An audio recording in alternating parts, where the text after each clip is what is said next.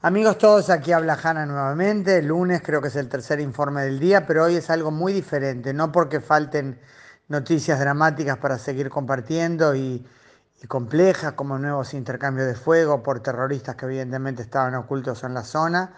Eh, pero quiero ahora, en este informe puntual cortito, compartir con ustedes algo que les hará sonreírse o reírse. Hemos estado hablando estos días de las eh, iniciativas populares ciudadanas, ¿verdad?, para ayudar tanto a las familias evacuadas de Gaza como a los soldados.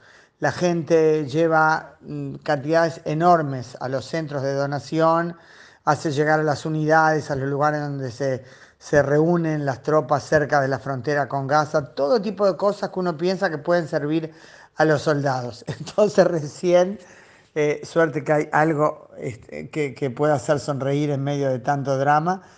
Mijal, mi hija, recibe, como todos que estamos recibiendo todo el tiempo, todo tipo de materiales eh, de videos y de, y de audios y de fotos y de mm, todo tipo de comentarios.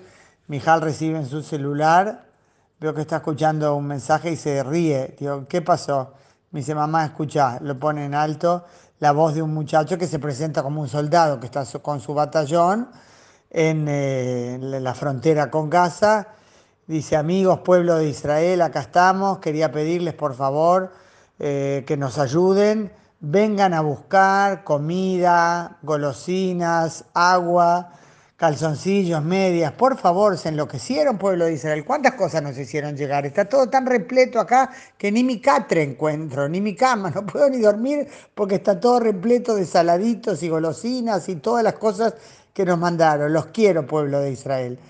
Así que una pequeña sonrisa en medio del drama que todavía nos seguirá ocupando. Hoy martes 10 eh, de octubre, Hanna desde Israel.